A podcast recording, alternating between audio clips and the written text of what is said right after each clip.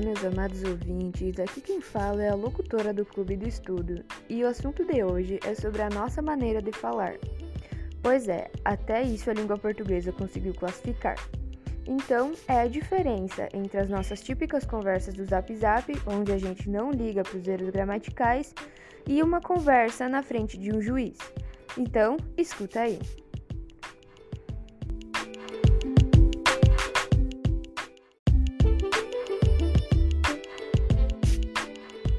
Variação diafásica.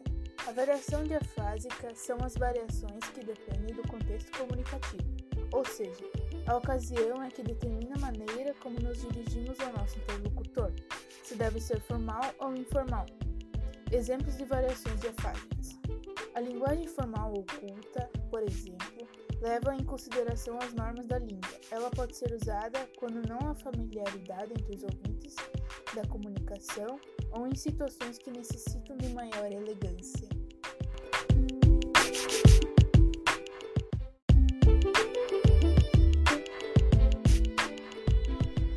Por outro lado, a linguagem informal é usada quando há familiaridade entre os ouvintes da comunicação ou em situações descontraídas.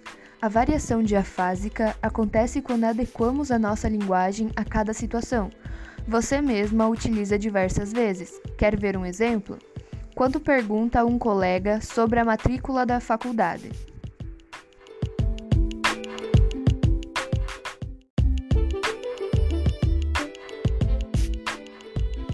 E aí, cara, beleza? Tu tá por dentro do dia da matrícula? Tá ligado nesse lance?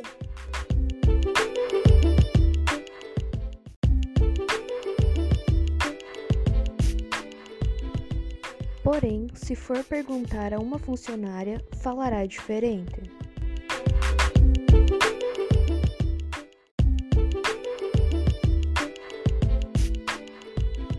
Bom dia. A senhora poderia me informar quais os dias de matrícula e que documentos eu preciso apresentar?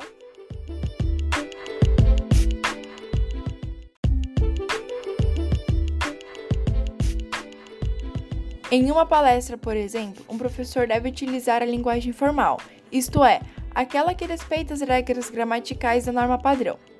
Por outro lado, em uma conversa com os amigos, este mesmo professor pode se expressar de forma mais natural e espontânea, sem a obrigação de refletir sobre a utilização da língua de acordo com a norma culta.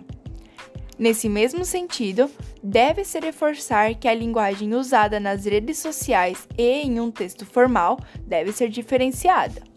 Enquanto na internet é permitido o uso de abreviações e o uso de pra no lugar de para, em uma redação isso é proibido, uma vez que é um texto que exige a norma oculta da língua.